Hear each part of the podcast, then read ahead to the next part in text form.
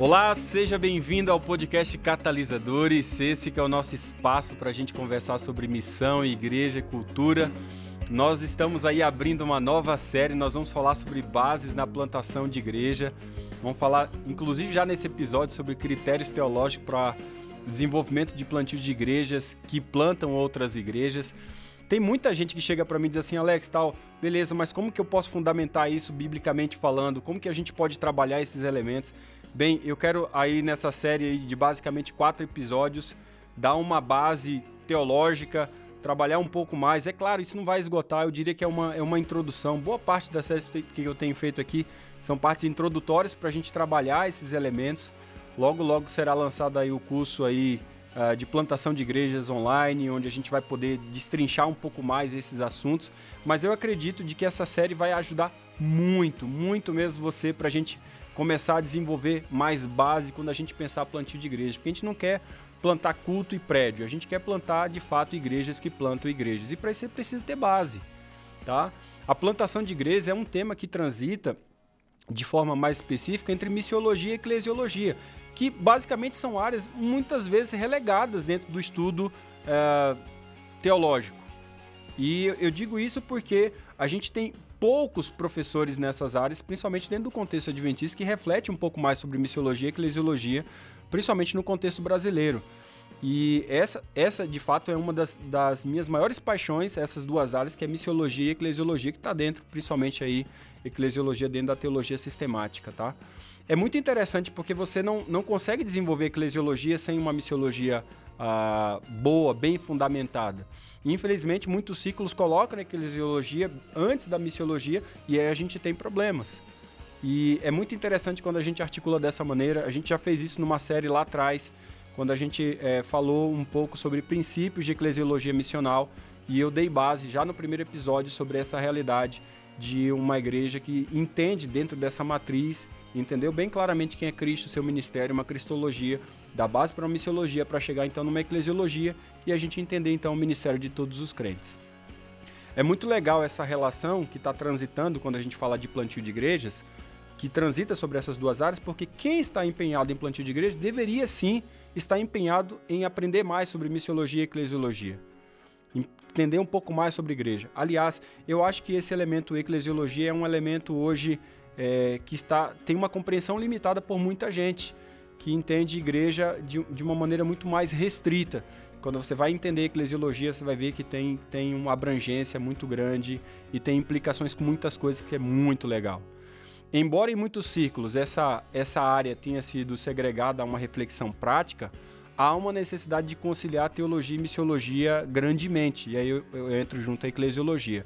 É, eu gosto muito de ler os livros do Russell Grave, quando ele fala, por exemplo, sobre a ausência do fundamento teológico em estudos sobre plantio de igrejas. Ele expõe que o compromisso evangélico com a autoridade das Escrituras é vazio de significado se não permitirmos que os ensinos bíblicos moldem a nossa missiologia. E, e, faz sentido. Por outro lado, também, a teologia necessita ser um campo multidisciplinar que lê as escrituras com os olhos missiológicos. Do contrário, a gente vai fazer teologia para quê? Para nós mesmos? Não vamos fazer teologia para ficar trancado dentro de um prédio para fazer culto para nós mesmos? Teologia vai fazer sentido se ela tiver fora, da, fora do seu contexto, se ela for para a rua, se ela sair da trincheira da sua própria clausura, das suas salas de reuniões e das suas salas de ensino, dentro das suas, dos seus próprios prédios de igreja, para ir para a comunidade. Então, a compreensão de uma teologia da missão saudável se fundamenta nessa leitura continuamente reexaminada, que se reavalia e redireciona o, o, envolvimento da igreja na missão de Deus. Essa, de, de certa forma, essa união ajuda obreiros cristãos a enfrentar perigos comuns de quando a teologia e a missiologia não são percebidas como parceiras. E eu, eu, eu vejo muito isso, inclusive no meio teológico, essas diferenças, principalmente a missiologia, nós já discutimos isso aqui com, com o Marcelo Dias aí numa das séries atrás aí, quando a gente falou sobre a missiologia como uma, uma é, algo que é interdisciplinar, né? A gente pode destacar aqui pelo menos três questões que são percebidas quando a gente é, é, vê que isso não é parceiro, não é parceiro uma teologia sólida com a missiologia bem articulada. Então, uma das coisas que a gente pode destacar, pelo menos das três aí, é o desenvolvimento de uma eclesiologia com valores que são ultra pragmáticos e sociológicos em uma abordagem que é utilitarista, distante dos valores bíblicos. Eu percebo muito isso aí, tá? Uma abordagem que é muito mais voltada para a questão de resultado pelo resultado, mas não tem valor. Tá? Uma questão que é muito mais pelos ventos sociológicos, qual é a abordagem sociológica, o que está de ideologia dominando o momento, e a gente se pauta a igreja por esse entendimento, consequentemente a missão. Um outro problema, quando a gente vê que não tem teologia aliado com a missiologia e a eclesiologia, é, um outro problema que a gente percebe é o oferecimento de soluções muito simplistas para problemas complexos em relação à comunicação do evangelho a contextualização e ao plantio de igrejas. Então, o cara pensa assim, a plantar igreja, primeira coisa que ele vai perceber, que ele vai atrás, terreno para fazer culto. Igreja é muito mais que isso. Igreja é uma comunidade em missão com Deus. Mas para você desenvolver uma comunidade em missão com Deus, você precisa de liderança, você precisa formar liderança. Você precisa, para formar liderança, gastar tempo. Então, quando a gente percebe de que a gente vai adotando e oferecendo soluções muito simplistas para depois ter problemas crônicos, é porque a gente não está articulando isso bem. Eu costumo dizer que dentro do contexto do plantador, você gasta mais tempo no início para um processo de formação mais sólido, mais consciente, trazendo teologia, aliando missiologia, eclesiologia sólida para o plantio de igreja, e isso você gasta um pouquinho mais de energia no início para você ter tranquilidade depois. Normalmente, as igrejas surgem pelo contrário, né? Surgem de fight, de briga, de pau, de irmãos, surge sem nenhum DNA de missão, nenhum senso comunitário para fora, tudo interno, tudo para dentro. O negócio é prédio e culto. Então você começa bem rápido, é bem pragmático, ainda tá, dá até um pouco de resultado, mas depois você vai ter dor de cabeça eterna. Por quê? Porque não é uma igreja discipuladora, não é uma igreja fiel, você não tem uma igreja que é comunitária, você não tem uma igreja que utiliza o prédio de culto para relacionamento e serviço, é só para culto. Você tem uma série de dificuldades que depois para você trabalhar e mudar é muito complexo. Por quê? Por causa de soluções simplistas para problemas complexos. Tem muitos problemas complexos aí que a gente não tem resposta. Por quê? Porque a gente está acostumado a ser muito pragmático, simplista nas respostas. Você precisa de fundamento, você precisa de teologia, você precisa de base para você encontrar as respostas corretas e ter práticas corretas também.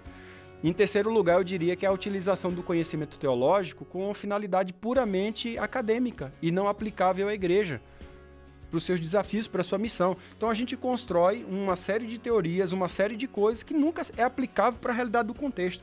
Quando eu olho uma série de projetos que são levantados com um monte de base, mas nunca é aplicável para o contexto, algo está errado, não está se conversando, não está sendo parceiro aí.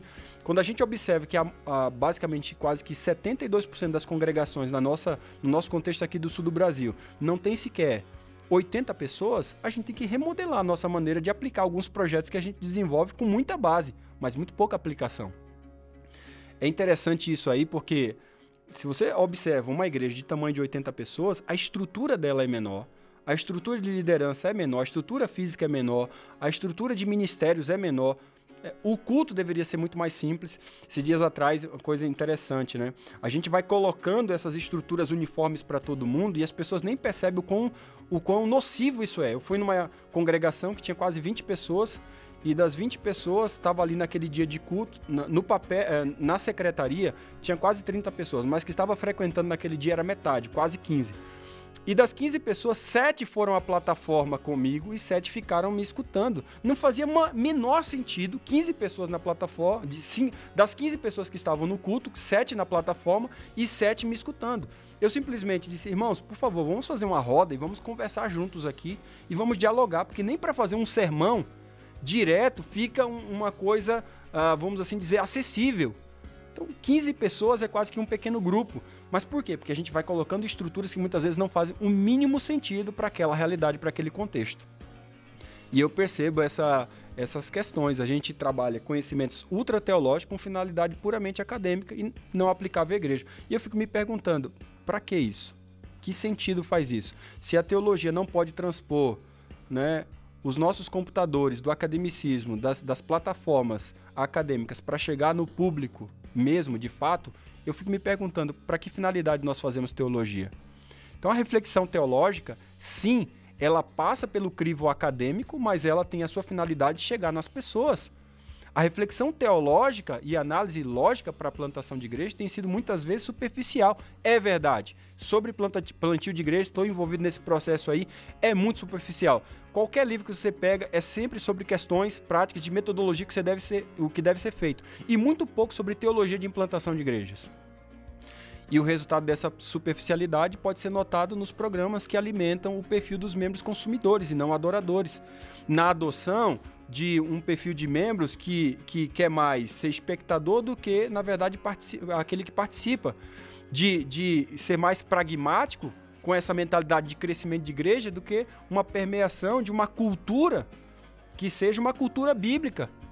Então, a gente vai percebendo de que esse perfil de ideias pragmáticas de crescimento de igreja e essa permeação de segmentos culturais que ameaçam o bem-estar do corpo de Cristo é realidade quando a gente não articula, faz uma reflexão teológica séria a respeito sobre esses assuntos. E nesse sentido, a igreja ela deve orientar-se sim, conscientemente para o futuro, mas ela também precisa refletir sobre a sua herança histórica e teológica e considerar com seriedade seus posicionamentos no contexto em que vive. E no contexto adventista, isso faz muito, mas muito sentido. Aliás, muitas pessoas plantam igrejas que não têm nada a ver com o movimento adventista por desconhecer não somente doutrina, mas desconhecer os seus antecedentes históricos teológicos. Se você compreender, por exemplo, vou dar só um exemplo de algo que nós vamos citar bem lá na frente. O Adventismo é o único movimento que eu conheço que acredita que existe santuário no céu.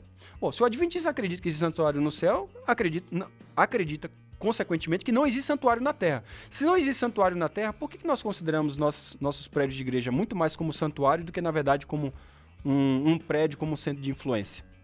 E a sua compreensão de prédio de igreja como santuário vai moldar a maneira daquilo que você faz lá dentro. E no Adventismo é diferente, porque o Adventismo é o único movimento que acredita que existe santuário somente no céu, não existe mais santuário na terra. Mas se existe santuário na terra, por que, que os membros ainda continuam com a ideia de santuário, as igrejas como um santuário? Bem, no nosso contexto brasileiro, talvez 300 anos de catolicismo sem nenhuma concorrência, talvez faça muito sentido de que muitos adventistas ainda têm um coração bastante romano e muito menos adventista. Faz sentido para você? É isso que nos faz, nesse episódio de introdução para essa série, a gente pensar sobre critérios teológicos para a plantação de igreja. A realidade cristã atual mostra que já há algumas décadas a Europa Ocidental, por exemplo, e a América do Norte estão em um processo acelerado de secularização. No Brasil já começa a crescer o número de ateus e desigrejados, como que um efeito, poderia dizer assim, tardio do contexto americano e europeu. E esse quadro aponta para a necessidade de uma evangelização muito mais consistente, duradoura, orientada biblicamente e contextualmente. Então, para a solução desse problema, tem se levantado pelo menos aí três grupos distintos. Primeiro, os que encontram resposta na persistência. Não, não vamos fazer, sempre deu certo. É, eu nasci assim, vou morrer assim. Gabriela, nome da minha filha, né? Mas tem gente que é assim. Não, persistente, persistência, persistência. Persistência naquilo que, não, vamos continuar do mesmo jeito. Foi assim que deu certo lá atrás, vai dar certo agora. Será? Será? Eu, eu fico me perguntando, será? Não estamos falando de negociar mensagem, jamais, nunca. Mensagem não se negocia, mas os métodos se mudam, porque o mundo muda, o mundo é mutante. Tem um segundo grupo que é aqueles que investem em modelos agressivos de plantação de igrejas. Tá? Não, nós vamos plantar, nós vamos fazer, não vamos fazer, desconsiderando muitas vezes o contexto principalmente o contexto teológico, contexto de base. E existe um grupo que exige uma que está falando o seguinte: não, vocês não estão entendendo. A gente precisa de uma, uma conceituação radical, uma reconceituação radical, radicalmente nova, é da nossa compreensão a respeito do que é igreja. O que é igreja, gente? Uma hora dessa eu vou fazer uma série só sobre eclesiologia, igreja, pelo menos uma introdução. O que é igreja? O que você pode definir igreja, biblicamente falando? Tá? Esse grupo tem falado o seguinte: nós precisamos, na verdade, é restaurar caminhos esquecidos a respeito do entendimento de ser igreja. Para então a gente reajustar o paradigma na plantação de igrejas. E isso faz muito sentido, eu tenho me debruçado muito nisso. E muitas vezes chocam muitas pessoas quando a gente faz uma reflexão muito mais bíblica sobre igreja, porque isso demove muito mais conceitos que são muito mais pragmáticos sociológicos que, na verdade, conceitos bíblicos.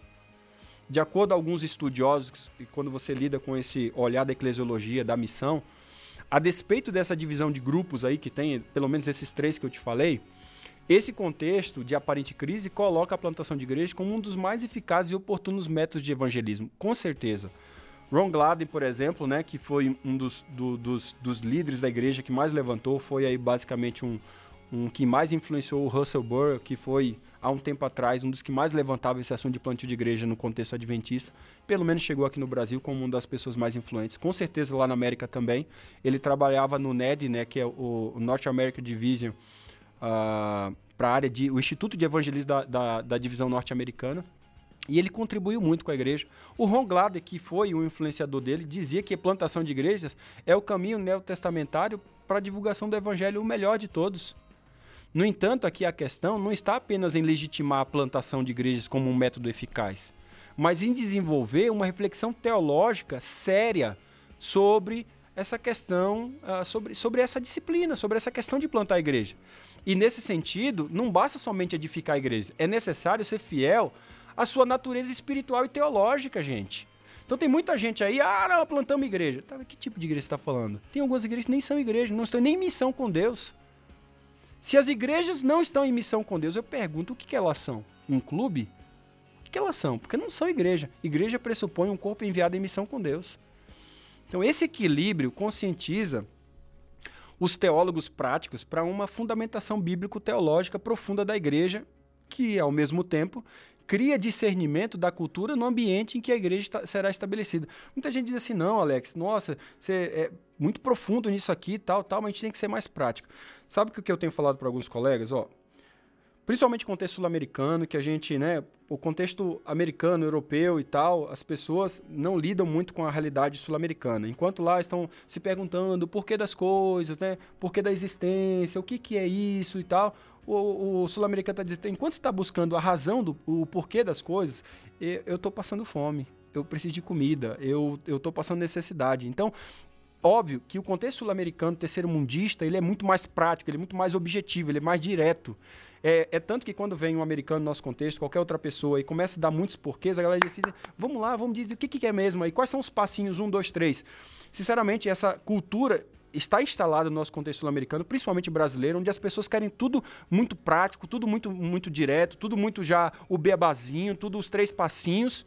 E isso faz com que o brasileiro pense pouco, reflita pouco, tenha pouca fundamentação, o que consequentemente cria práticas que não são sustentáveis. E é por isso que a gente está mudando toda hora. Muda pessoas toda hora e muda projetos toda hora. Os projetos acompanham as pessoas quando elas mudam. Por quê? Porque não tem fundamentação, não, não, não tem critério, não tem base. Senão eles continuariam a despeito dos seus personagens que o defendem. O outro lado também é verdade, e eu quero fazer uma defesa aqui, é o contexto sul-americano, é verdade. Às vezes você tem um monte de teoria que não diz nada para ninguém. É a tal teologia que fica na trincheira e não vai para a rua. E por isso nada acontece. Mas não é, disso, não é disso que nós estamos falando. Nós estamos falando do equilíbrio que conscientiza teólogos práticos, meu caso, tá? com a questão da fundamentação bíblico-teológica, é o que eu tenho procurado dar para o meu contexto aqui do Sul, quando a gente fala de cada um salvando um, para não virar um modismo, para não virar mais um projeto que quando sair presidente A, B ou C, o negócio morrer. O quê? Fundamentação, sacerdote de todos os crentes. Vamos aqui trabalhar o que é ser igreja, o que é discipulado. Vamos trabalhar isso, gente fundamentação bíblico-teológica profunda de igreja, que ao mesmo tempo crie discernimento da cultura em um ambiente de uma igreja onde ela está estabelecida. Esse é o foco. Essa consciência também protege a igreja de deixar se dominar criticamente. Quando eu falo criticamente, recebe tudo. Ah, nova onda lá nos Estados Unidos, a nova onda em tal lugar, lançaram o livro tal, agora isso aqui, aconteceu isso nessa conferência. Aí você deixa se dominar criticamente pelas normas e valores da cultura vigente. E eu pergunto, para onde vai a igreja quando a igreja deixa, deixa dominar-se pela, pela norma da cultura vigente? A igreja, ela pede o seu elemento bíblico fundamento. Então, para que a igreja seja relevante no seu contexto e fiel à sua natureza, a escritura deve ser a norma absoluta a fonte de verdades básicas sobre a igreja, sobre a sua fundamentação, sobre a sua edificação. Então vamos pautar para a Bíblia, gente. Quando a gente pauta para a Bíblia, a, pessoa me pergunta assim: o que é um discípulo para você? Olha para Jesus. Então Jesus só estava com gente ruim, comia com pecadores. Então, eu sempre digo para alguns colegas assim, tem alguma coisa errada na nossa espiritualidade, porque quando Jesus chegava, eh, quando Jesus chegava em alguns lugares, dava BO, mas quando eu cheguei em alguns lugares, o pessoal me oferece uma xícara de chá, tem alguma coisa errada nessa relação de espiritualidade da de Jesus e a minha, porque parece que os religiosos, ultra-religiosos, se davam mal com Cristo e os pecadores se davam bem. Nós parece que nós, no nosso caso, a gente parece que tem uma tendência natural de estar bem com os religiosos e mal com os pecadores. Alguma coisa está errada na nossa religião a respeito de Cristo. Vamos para o Evangelho, vamos voltar para a Bíblia, vamos, vamos, basear, vamos basear a plantação e edificação da igreja biblicamente falando. A natureza e a missão da igreja não pode ser encontrada nos modelos históricos, pessoal, e nas figuras de igreja existentes no cristianismo, algumas delas por aí. Você pega o movimento de crescimento de igreja, você vê um monte de igreja minotauro, corpo de gente cabeça de touro, coisa que é irreproduzível, coisa que não cresce organicamente. Por outro lado, também é necessário a gente pensar de que a ideia de uma igreja neotestamentária, é, é, eu diria assim, né, uma, essa ideia de igreja neotestamentária pronta, para ser copiada para o presente é completamente estranha dentro da lógica do Novo Testamento. Né? Eu, eu lembro de um. O, quando Schweitzer, ele, por exemplo, faz um alerta ao dizer que a unidade da igreja só pode ser medida pela mensagem do Novo Testamento. Então vamos para o Novo Testamento. A igreja, a igreja de verdade só existirá quando o Novo Testamento for constantemente consultado em face dos problemas, perigos e promessas de, de respectivas situações que a gente tem, esteja enfrentando, ouvindo com humildade a história decorrida do evangelho a respeito do que é a igreja. Não para uma reprodução legalista, mas para ouvir evangelicamente, falando do evangelho, evangelicamente a mensagem nela contida. Portanto, gente, o Novo Testamento, ele não deve ser considerado um esquema, tá? Ah, aqui já tem um esqueminha para a plantação de igrejas nessa geração pós-moderna. Não se trata de clonar a igreja primitiva, a igreja do primeiro século, para o nosso momento presente. Mas fazer neste tempo o que os primeiros cristãos fizeram então no céu. Já falei isso várias vezes aqui nesses outros episódios. Então, para isso, o Novo Testamento deve fornecer as bases. O fundamento, na verdade, toda a Bíblia deve fornecer as bases o fundamento para a plantação de igrejas. Indicar as perspectivas sobre a forma como essa plantação deve ser realizada e o que não deve ser deixado de ser observado. Muitos autores, por exemplo, defendem que no centro da teologia do, do Novo Testamento, em especial, está a missão divina e não a igreja. E esta missão, por sua vez, precisa ser vista de forma trinitária. Aqui começa a nossa trajetória. A natureza da igreja deve ser vista à luz da Trindade. A partir dessa perspectiva, portanto, a igreja ela transcende aquela complexa relação entre a igreja e o mundo o qual é frequentemente determinado pelo pensamento dualista, que é grego, não tem nada a ver com a, da perspectiva do evangelho. Um dia eu vou falar sobre discipulado dentro desse pensamento grego da perspectiva hebraica. Você vai perceber que nós estamos embarcando na perspectiva grega, tentando fazer um monte de projeto que é tudo de mentalidade grega, não tem nenhuma mentalidade a respeito do evangelho. E é muito interessante, através dessa cultura trinitária, as imagens, porque você vai perceber que as imagens dualistas, elas não conseguem prosperar com tanta facilidade. Dualismo com a Trindade não consegue, não consegue prosperar. Porque Jesus valida essa realidade em João 17, lá na, na oração sacerdotal, né, ao aplicar a unidade com Deus aos seus discípulos, mostrando que as pessoas do mundo poderão chegar a uma conclusão sobre Deus a partir do testemunho fiel do seu povo. Dessa forma, a missão pressupõe a unidade dos cristãos e esta união está fundamentada na unidade de Deus. E aí, gente, vem a parte mais maravilhosa, que é o conceito trinitário para a plantação de igrejas. Daqui vem uma base teológica para a gente entender onde está fundamentado isso aí. A análise dos textos bíblicos sobre a igreja e a plantação deixam claro que há pelo menos três pontos básicos no entendimento missiológico e eclesiológico que precisam ser considerados conforme esclarecidos por vários teólogos aí, eu, eu diria o Havercom como um, um, dos principais. O primeiro encontra sua raiz na Missio Dei, na pessoa de Deus, isto é, a, a, a missão de Deus transcende, ela é a base, ela é o início. O segundo aponta para a forma metodológica que tem na missão de Cristo a sua orientação. Quando Cristo vem aqui, a gente tem um modelo, a gente tem uma base. E Ellen White vai falar disso dentro do contexto adventista, né, que unicamente os métodos de Cristo trarão verdadeiro êxito na salvação de pessoas. E ela diz como é que ele agia, qual era o método, né? Ele se misturava, ele granjeava confiança, ele demonstrava simpatia, ele ministrava as necessidades e depois ele dizia: "Segue-me". Então, existe sim a maneira como Cristo fazia que os cristãos são chamados agora a segui-lo, a copiá-lo, tá? E daí o entendimento de ser um discípulo. E o terceiro é demonstrada a referência contextual na qual a plantação da igreja está sendo pensada. E aqui se refere à teoria teológica da ação, revelada na missão do Espírito, que é a, o que a gente chama de missio espírito, né? Então você tem a missio, missio Dei, a missio Christi e a missio espírito. Estes três pontos podem dar o fundamento teológico geral de sustentação a uma reflexão bíblica sobre plantação de igrejas. A compreensão trinitária da missão exige que os debates estratégicos sobre plantação de igreja sejam teocêntricos no foco, cristocêntricos na orientação e que seja baseados no espírito na sua atuação. É baseado nesse conceito trinitário que eu gostaria de explicar para você no próximo episódio. Eu acho que eu seria, se eu entrar aqui sobre o papel trinitário agora da missão, fundamentado, eu iria longe. Mas eu quero fazer isso no próximo episódio para você. Se esse episódio já explodiu sua cabeça e fez sentido, compartilha com seus amigos, porque eu espero você no próximo episódio. Um grande abraço e até breve.